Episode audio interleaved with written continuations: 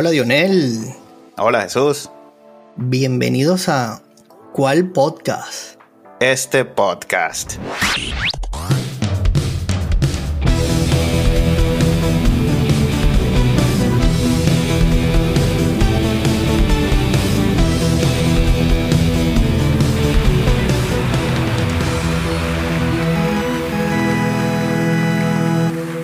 Mi hermanito, a pocos días de comenzar la temporada regular de la Major League Baseball, por lo que tanto hemos esperado.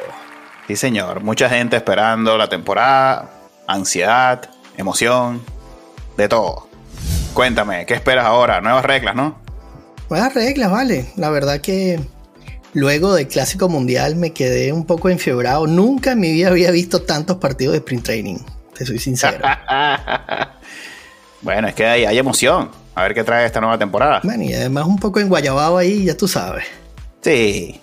Bueno, eso se acaba rápido. Ya en dos días nos traen la fecha inaugural y ya uno se mete de lleno en la temporada. Temporada larga, pero con muchísimos cambios. Bastantes lesiones comenzando. Cambia el panorama para muchos equipos. Oportunidad para otros. Como siempre, la pelota da mucho de qué hablar siempre. Sí, mucho de qué hablar. Y bueno, es, muy largo esto y seguramente lo que hablemos hoy, mi hermano, por allá en el juego de estrellas ya será otra historia. ¿Cierto? Cambios, lesiones. Es correcto. Decepciones, novatos que nadie espera. Y bueno, todo puede cambiar. De eso se trata el deporte y el béisbol, ¿no? Es así. Y eso es lo que hace para mí más, más interesante el béisbol, porque todo puede cambiar.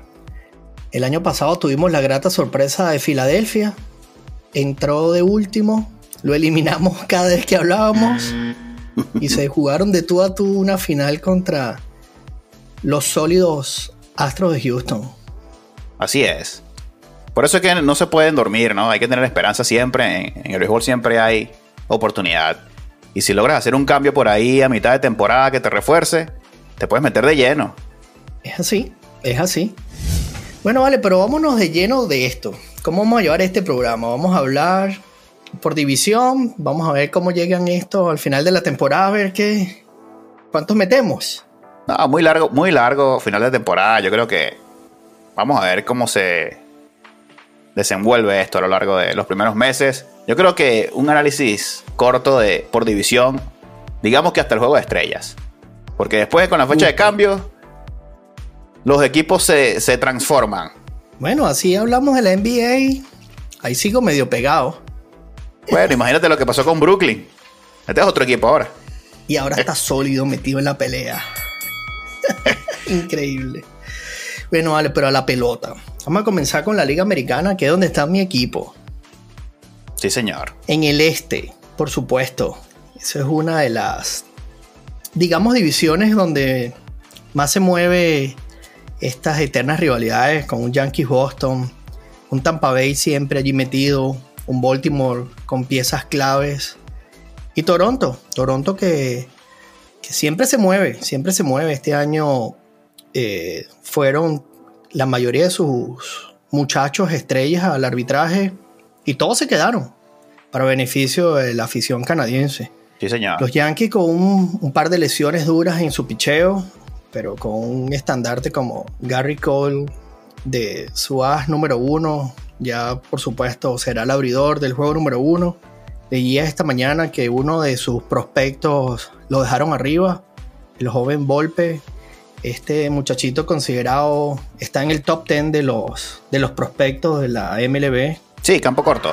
Shortstop. Sí, señor. Cosa que le pone un poquito de presión extra a nuestro venezolano allí. Yo leía que Gleyber iba a ocupar la segunda base. Está difícil para, para Gleyber, ¿no? Porque ahí está un señor que se llama La que juega de todo. La verdad, han esperado por él y este muchacho se ganó su, su puesto a batazo limpio. Y bueno, Será interesante ver cómo, cómo, ese buen dolor de cabeza para Aaron Bonds moviendo su infield. Sí. ¿Cómo se ajusta? Yo creo que esas presiones internas benefician al equipo. Lo digo por, por esta sana rivalidad que va a haber ahora de ganarse el puesto. Bueno, estos son los Yankees, hermano. Y hay que jugar al tope. Bueno, exactamente. Concentración al máximo y aquí aquí es como se ganan los puestos a batazo limpio. Los Yankees no esperan por nadie. Cuéntame de Cabrera, el venezolano. ¿Qué sabes de él? Bueno, ese muchacho en estos días lo vamos a poner a cerrar la partida. se gana el puesto de corazón. O sea, no solo de corazón, de verdad que el, muchacho juega pelota. Eh, ha sido un super utility porque normalmente tú tienes utility que usas como corredor emergente y juega o en los infield o en el outfield. Este chamo es capaz de hacerlo todo en la posición que lo pongan. Sí. Veía con preocupación que Stanton no había dado ni un solo honrón, amigo. ¿Qué pasó? Bueno, la verdad que como te decía, yo creo que nunca había visto un, un, sprint training, no, no lo sigo para nada. Creo que esos números ahí no significan nada, sino para los muchachos que quieren meterse. Y esta es una persona que está súper establecida. Esta no hay manera de que, de que diga, oh, bueno, otros honrones, vamos a ponerlo de octavo en la alineación. Esa no existe. sí, señor. Pero bueno, como siempre, interesantísimo esta división. Por supuesto, mis Yankees, aquí le pongo su asterisco de una vez. Cuéntame, ¿qué asterisco es ese?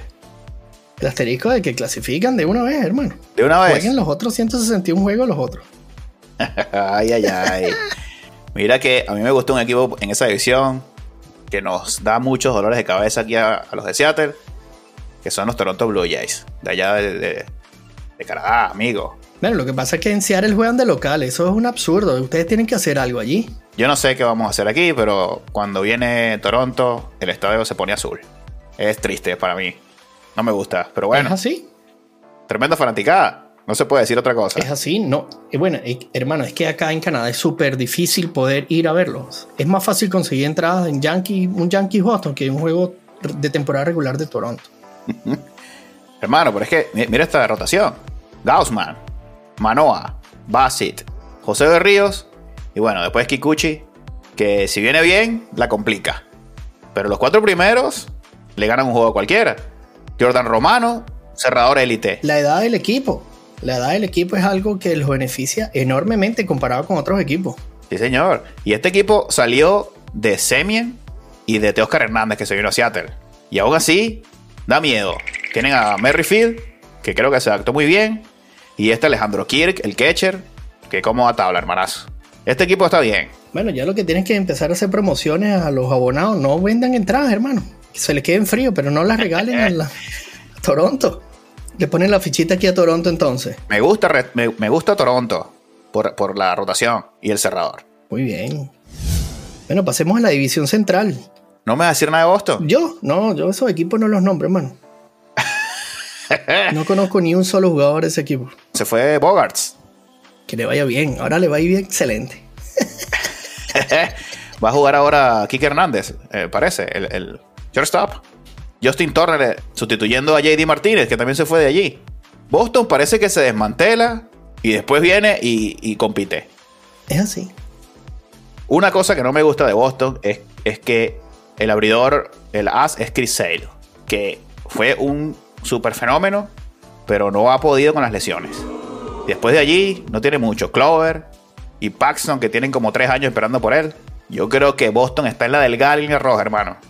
Eso es así, eso no cuenta. Bueno, está bien. No quiero hablar de mis amigos de Boston, pero yo les voy a dar un poquito de, cobertura. Antes de pasar. Y Tampa Bay no le vas a lanzar ninguna flor. Que siempre se meten en la pelea, nadie los nombra. Siempre. Compiten. Tienen dos ases también allí.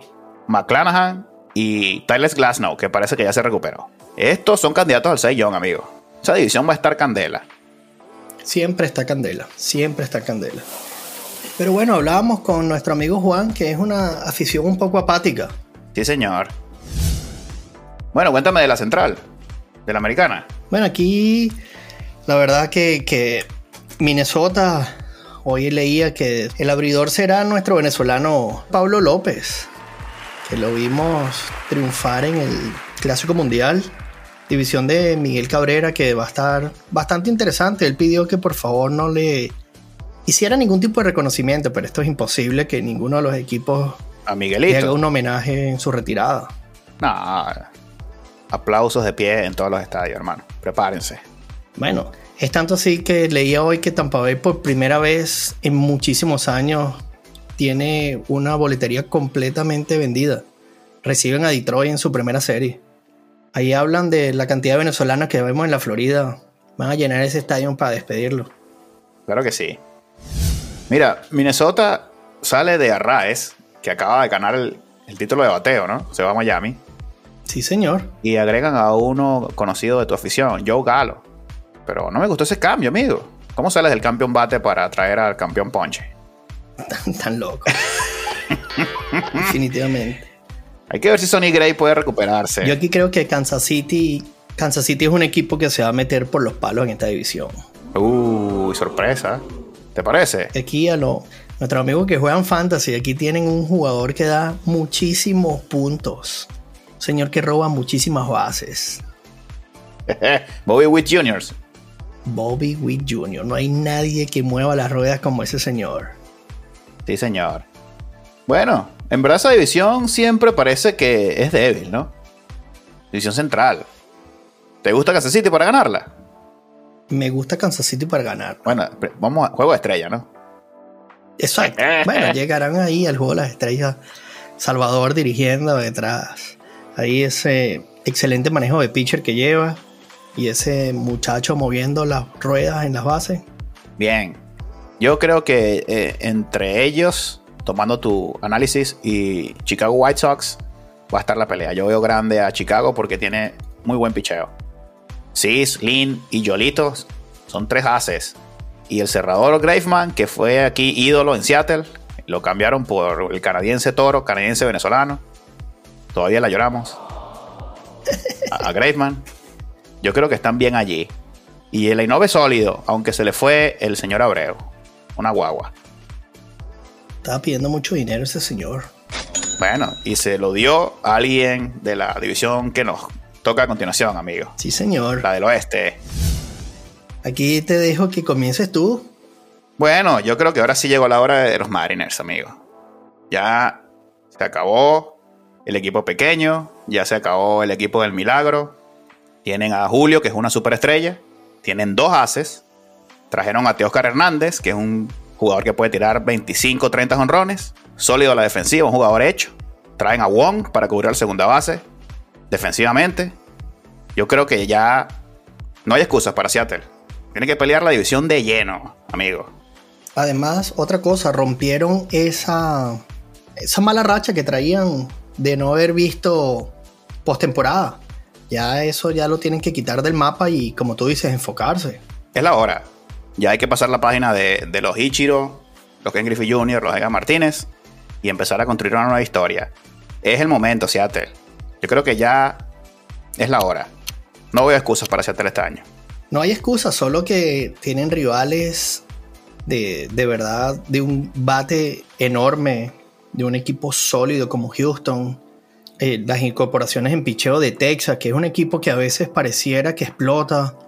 Y yo creo que es una de las divisiones más parejas, me parece a mí. Porque incluso, incluso Anaheim, que siempre pareciera que, que solo gana unos 15 partidos al año cuando lanza Otani, yo creo que este, este clásico mundial le va a dar un plus a, a Trout en, en motivación, en, en ese saborcito de, de, poder ganar, ¿sabes? Se quedan con sí. esas ganas. Yo creo que eso ser una motivación extra en ese dogado. Sí, esta división está difícil, pero aún así no hay excusa para, no hay excusa para Seattle. El equipo está armado. Es así, tienen el mismo core, salieron de un jugador que, que, no gustaba porque pareciera que era que no tenía ganas y el Winker ya ha ido del equipo. Este, yo creo que también va a tener bastante, bastante oportunidad. Solo que yo por encima de Houston me parece todavía bien difícil de verdad de lograr. Bueno, Houston se le fueron dos piezas importantes. El Cy Young, Verlander, Gurriel, que ha sido pieza clave para ellos durante todo este tiempo. ¿Te parece que eso va a influir? ¿O para nada? Bueno, nosotros vimos a este señor lanzando pelotas como si tuviera 20 años aún, pero también tiene las incorporaciones. Yo creo que la madurez que va a aportar Jordan Álvarez en el bate, ahora con sí. Abreu, o sea, yo digo que es es un line súper sólido, hermano. Y Brantley que va a volver. Super bate. El primero al sexto y esperando que una pronta recuperación del tuve, ya tú sabes. Sí. No, este equipo está sólido, pero yo lo veía más peligroso el año pasado, sinceramente. Porque era, era el, equipo de toda la vida. Digamos que se conocían de memoria. Y eso importa. Angels va a estar peligroso para este equipo este año. Bien, bien, disfrutaremos de buena pelota. Sí, señor. Bueno, cuéntame, de Grom, un favorito tuyo en Texas. Señor. ¿Qué te parece? Soberano pitcher. Bueno, tú sabes que a mí me encantan esos pitchers que salen a dominar desde el comienzo, que no les da miedo pichar adentro. Y ese es de Grom. Este, me pareció un poco loco el haberse ido por esa cantidad de billetes a Texas, un, estadio donde la bola sale muchísimo. Bueno, aquí es donde esos, esos pitchers se hacen más grandes, cuando tienen eso en contra y, pueden dominar así. Y en una división tan difícil, va a estar muy bueno. Esa división va a estar excelente. ¿Será que pasa algo en los Mets, amigo? Ahora metiéndonos en la nacional. Yo no sé, yo quiero que ese, ese dogado este, no termina, no termina de, acoplarse, no sé, no, no me parece, no, no parece un equipo que, tenga armonía. Sí, pero, pero es una. Está plagado de estrellas, amigo. ¿Quieres repasar el, el cuadro interior? Repásalo. Primera base, Pete Alonso. Segunda base, Jeff McNeil, campeón bate. En tercero, Eduardo Escobar. Peleó durante bastante tiempo el título también de bateo. En el shortstop, Francisco Lindor. Bueno, ¿qué más quieren? Y después, Caña en el left field, Brandon Nimo en el center y Stanley Marte. Y para abrir te, lanzan a Mark Scherzer. ¿Qué más quieren? Se le fue su pieza de cerrador, vale. Bueno, lamentable. Pero si hubiesen tenido aquí al cerrador, uy, estarían blindados. Sí, señor.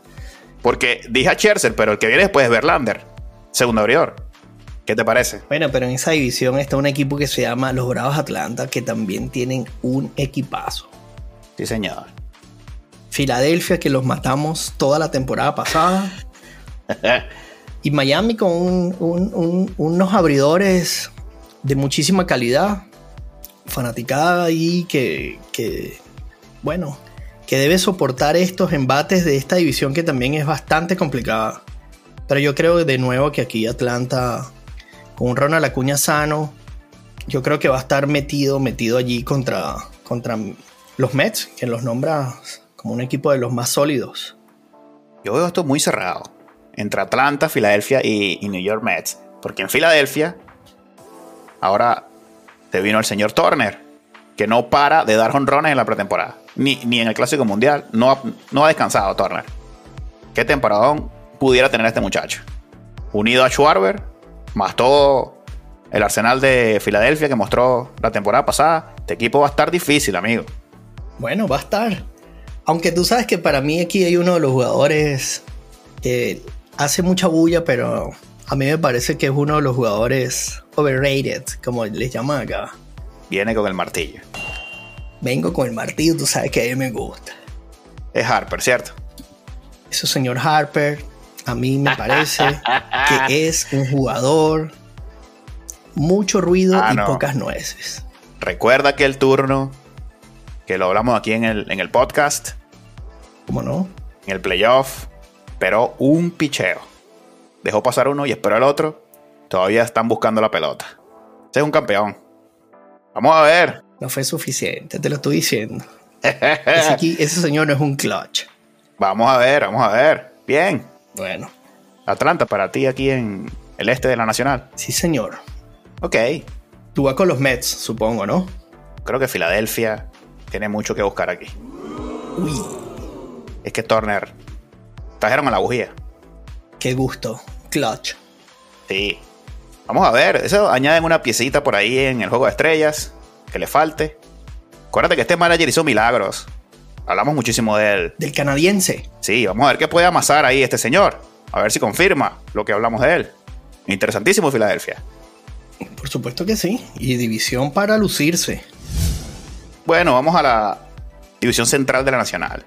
¿Qué te parece? ¿Cómo lo ves? Esta es la división más apática de todas las grandes ligas. Yo no sé qué pasa en esta división. Siempre es así, ¿cierto? Siempre. y al final San Luis. Primero. Exactamente. Chicago siempre promete una estrella, sale Milwaukee con un jugador ahí que está peleando los números para el bate del año, el novato del año. Siempre ponen gente y ven los números a 17 juegos del primero. Yo no sé qué pasó con Milwaukee, que en algún momento tenía un equipazo.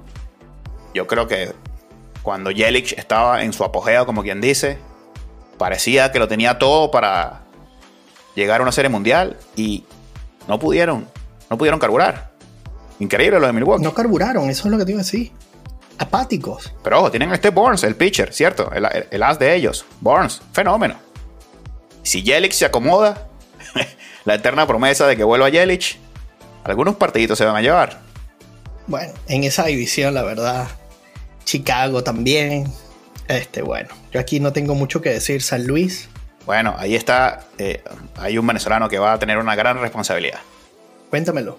Contreras va a ser el receptor de San Luis y va a tener que ocupar el lugar de Yadier Molina, hermano. Compromiso. No, excelente. A mí me parece que Contreras tiene eso y más para dejar bien parado ahí a Yadier. Y a él mismo. Para mí uno de los mejores catchers de, de las grandes ligas. Y además se va con polémica de Chicago en la misma división. Eso va a estar interesantísimo, esos duelos. Cuéntame esa polémica que no me la sé. Bueno, este señor se fue hablando muy mal del equipo. Cosa sí? que Chicago no se lo perdonó. ¿Qué pasa con los receptores venezolanos en Chicago? ¿Te acuerdas a Montero? Sí, señor. Una super promesa allí. Nunca carburó. A diferencia de Contreras, que demostró que saca bate. Es sólido moviendo los pitchers, pero yo creo que es parte del equipo. Yo no sé, yo no sé. Tal vez no todos los jugadores saben jugar de día, hermano. Eso es otra cosa que, que he visto. Hay muchísimos juegos en Chicago que son tempranos y no todos los jugadores les gusta jugar así. Hay otros que prefieren las luces. Pero Contreras no ha decepcionado. No de los mejores bates en esa posición. Bueno, y si es algo difícil de conseguir, son buenos catchers. Y Sí, venezolanos tenemos bastantes. Y él es uno de ellos. sobre todo con el bate. Sí. Señor. Vamos a ver, porque siempre me ha causado curiosidad esto de los pelotazos a Contreras. Le dan muchísimos pelotazos. No sé qué pasa. ¿Será que habla mucho? No sé, amigo. Bueno, veremos. No sé si entonces es con Chicago o si es él. A mí me parece que, que es mucha personalidad de Contreras. A mí me gusta ese receptor. Y a mí también. A mí también. Veremos. Mucha suerte para él y salud. Es que aquí en esta división, bueno, Pittsburgh trae algo con estos dos novatos, el Hayes y, y el O'Neill. Son unas superestrellas. Ven, digamos que superestrellas en construcción. Correcto. Hay que poner, eh, eh, poner el ojo allí. Buen talento. Bueno, recordamos que O'Neill fue uno de los batazos más rápidos de la temporada pasada. Sacó un bate como a 116 millas por hora. Esa es otra pelota que no ha caído todavía. Sí, y él tiene un brazo, el brazo que tiene también envidiable. Señor, la sacó en Chicago, todavía recuerdo ese turno. Sí. 116,9, una cosa ridícula. Bueno, San Luis entonces aquí, ¿no? No, no parece haber sorpresa. Yo no creo que haya otro. Y vamos a la división del oeste de la Nacional. Esta está súper interesante, amigo. Destácate. Y hay alguien esperándote. ay. ay, ay, ay. Bueno, yo creo que no hay más excusa para San Diego Padres. Va a volver Tatis Jr., tienen a Soto, Manny Machado, el shortstop lo va a cubrir Bogarts, tienen a Yu Darvish como as y al mejor cerrador de las grandes ligas en Heider. Yo no sé qué están esperando, ¿no? Deberían galopar esta división. Hermano, están los Dodgers de Los Ángeles en esta división. Yo sé que están los Dodgers ahí. Ok. Pero los Dodgers pasaron de tener, amigo, a Turner, Seager y eh, el otro Turner. Ahora no tiene ninguno de esos tres. Está el venezolano en el shortstop. Segunda no sé quién la va a jugar. Y en tercera van a poner a Muncy. Es diferente, amigo. JD Martínez no juega defensa. Kershaw, un poquito mayor. Y el aso va a ser Urias. No me da tanto miedo como el año pasado. Hermano, mira, y te lo vuelvo a repetir. Tienen el mismo manager. No, más. lo sabes. no lo ibas a perdonar, amigo. jamás. y eh, ojo, que los, los Dodgers tuvieron el mejor récord el año pasado. Sí, señor. Tuvieron el mejor récord el año pasado. Pero San Diego lo tiene todo este año. No hay excusas. Aquí espero que salga algún MVP. Tercera base, por ejemplo. No sé, tercera base. Debería impulsar unas 160 carreras aquí en este equipo. 160, por lo menos. Mínimo. Si no, es un fracaso. Hermano, pero no puedo ni recetar el line-up de, de San Diego. Una barbaridad. No, es una grosería.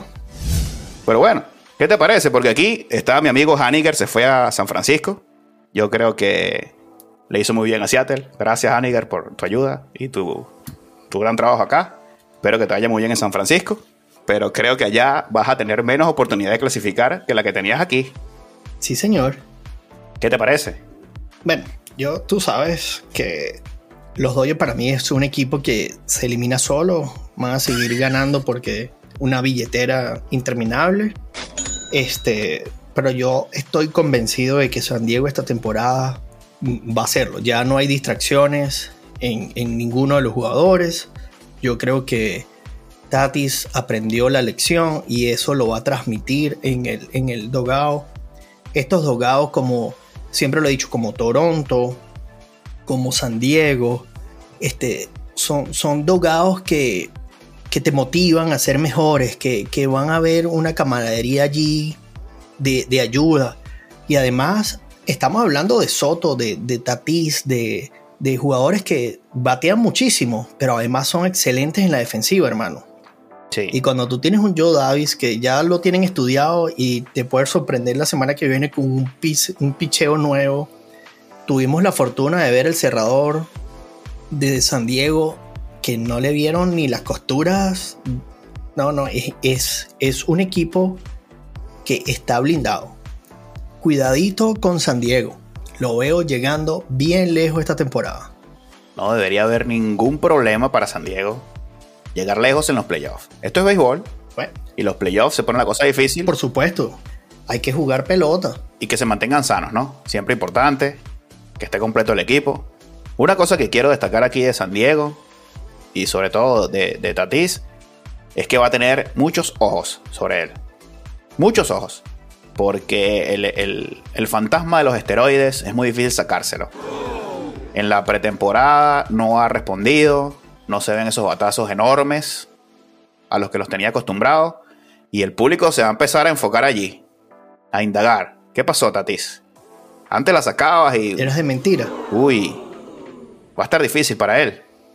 Va a estar difícil para Tatis. Ojalá que, que, que pueda superar esto y que sea solamente un, un, susto, por decirlo así. Porque el talento le sobra. Bueno, va a ser un lujo ver esa división ahí de Dodger peleándose de San Diego, San Francisco, que siempre también es un equipito allí que, a duras penas allí, digo a duras penas con todo el respeto de la afición de San Francisco, pero es, es todos sabemos que es un, es un, un, parque donde es difícil hacer carreras cuando la, el viento está soplando en contra. Y en esa división con Arizona, Arizona es otro equipito con Colorado que, que complican, siempre traen buenas figuras, pero sin duda, como tú lo dices, yo creo que, que no, no puede haber ningún tipo de excusas. Ya no hay distracciones, hace falta que, que, como tú dices, Tatis olvide esto y demuestre en el campo de que está hecho. Y con esas otras dos piezas dominicanas, yo no.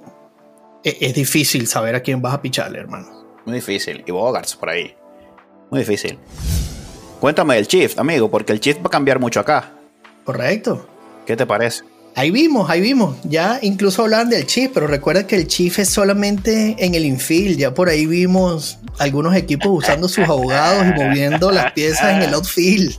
ay, ay, ay. No habían pasado horas. Sí. Y ya le buscamos la vuelta. Ya le buscaron la vuelta. Bueno, amigo. Un amigo acá, amigo Carlos Sánchez, dijo que hay que hacer un círculo. Así con cal. Señor, usted no se puede mover este círculo. Y se acabó. Le van a buscar la trampa, amigo. Aún así, yo creo que va a haber más averaje porque el tema este del, del infield es importante, sobre todo para los zurdos. Por supuesto. Y no todos los jugadores tienen la habilidad de sacar bate hacia la otra banda. Entonces aquí es donde va a haber un poco de, de los jugadores buenos, pues reventarán su averaje enormemente. El, el jugador que dejé ahora va a conseguir dar dobles.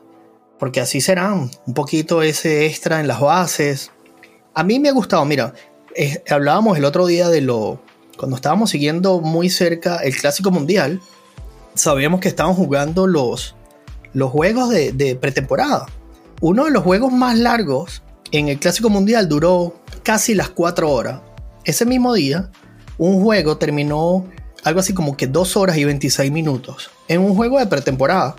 Por supuesto, ahí mueven la rotación enormemente. Eso es nada más para que comparemos. Y luego cuando hablan de esta reducción de tiempo con el, con el, con el reloj, veíamos estos pitchers veteranos que ya estaban armados esperando que el bateador entrara. Sí. Entonces, e, eso va, va a animar a, una nueva viveza. Vamos a ver estos jugadores montados en el home que sea el pitcher el que va a tener que salirse y no el bateador. Ya verás, va a ver, va a ver, se va a ver interesante esto, porque si bien yo siempre, y lo sabes, soy un romántico de esto viejo, estoy abierto a este cambio para mejorar. Y entonces vamos a ver jugadores que tengan la habilidad de mover la pelota, donde el infield ya no va a poder hacer ese extra. Entonces, o tienes jugadores defensivos con más calidad, o veremos estos jugadores haciendo de las suyas, poniendo esas bombitas detrás de segunda. Claro, hace falta. Está bueno. Sí. ¿Viste ahora los pitchers lanzando las señas desde, desde el montículo con el, con el dispositivo electrónico? y, el, sonido de, la, gorra, ¿no? Esto, esta tecnología a mí me aplica y me gusta. El catcher, en, lugar de que sea el catcher el que le da la seña, el mismo pitcher dice, te voy, con esta, amigo. Prepárate. Correcto. Pero él es el que tiene la comunicación con su, coach de picheo en la gorra. Entonces ya ahí, bueno, ya no hablábamos de los robaseñas. Y ahora va a intersectar comunicaciones. No está bueno, no está bueno. Sí, vamos a ver qué trae la tecnología. Yo estoy emocionado. Me duele un poquito porque mis juegos en el estadio se van a ver más cortos, pero va a haber más acción. Vamos a ver cómo evoluciona esto, amigo. Eso yo estoy convencido de que va a haber más acción. Sí, señor. Sobre todo en la televisión. A veces, de verdad, de verdad, amigo, hay unos jugadores que, exageran. Se agarran los guantines 50 veces, se peinan, agarran el bate, lo soplan, le dan un besito, después se ponen en la, en la caja y piden tiempo, amigo. Dentro de la caja, sí, señor. Otra vez, vuelven a hacer otra vez. No, tampoco así, ¿no? No, yo creo que hace beneficio en todo. Ellos siempre buscan la comercialización de esto y esto les va a beneficiar. Bueno, y conversábamos de, la grata sorpresa, particularmente para mí, de, de, Luis García, que era uno que tenía una mecánica bastante única, por así llamarlo, diferente entre cada picheo, yo no sé, era interminable la cantidad de veces que movía las manos. Y en el Clásico Mundial pareciera que toda su vida había lanzado de esa manera. Sí. Se ajustó muy rápido. Muy bien. Y entonces, el, el que es bueno es bueno. Claro. Mira, no sé quién comentaba esto y decía que los pitchers con esto del tiempo, haciendo tiempo en el montículo, era buscando descansar el brazo para poder lanzar consecutivamente picheos de casi 100 millas. Si tú apuras el reloj, ahora no vas a poder descansar el brazo tanto. Y a lo mejor esos picheos de 100 millas de estos relevistas no van a ser tan comunes. Karinchak, uno de, Cleveland, se tarda una eternidad entre picheo y otro. Me imagino que intentando poner esa 100. Entonces la estrategia va a cambiar. Ya no hay excusa con la seña. Te la están dando ahí mismito. Esto va a ser rápido, amigo. Y que es bueno, es bueno, lo repito. aquí ya no van a dar excusas de roba seña ni nada de eso. Toma tu seña. Si no puedes lanzar 100 porque tardas 15 segundos, hermano, invéntese otro nuevo picheo porque estas son las grandes ligas. Sí, señor. Bueno, a todos y cada uno bastante suerte. Sus equipos lleguen lejos y les den muchísimas alegrías. Nos despedimos por acá, no sin antes invitarlos a que nos sigan en nuestras redes sociales, cual piso podcast en Instagram y en Twitter, y en nuestras plataformas YouTube, Spotify, Google Podcast y cualquiera otra que sea de sus favoritas. Sigan regando la voz. Bueno, sí, un placer eh, seguir comentando de los campeonatos, campeón tras campeón. Estamos aquí para compartir en cuál podcast este podcast.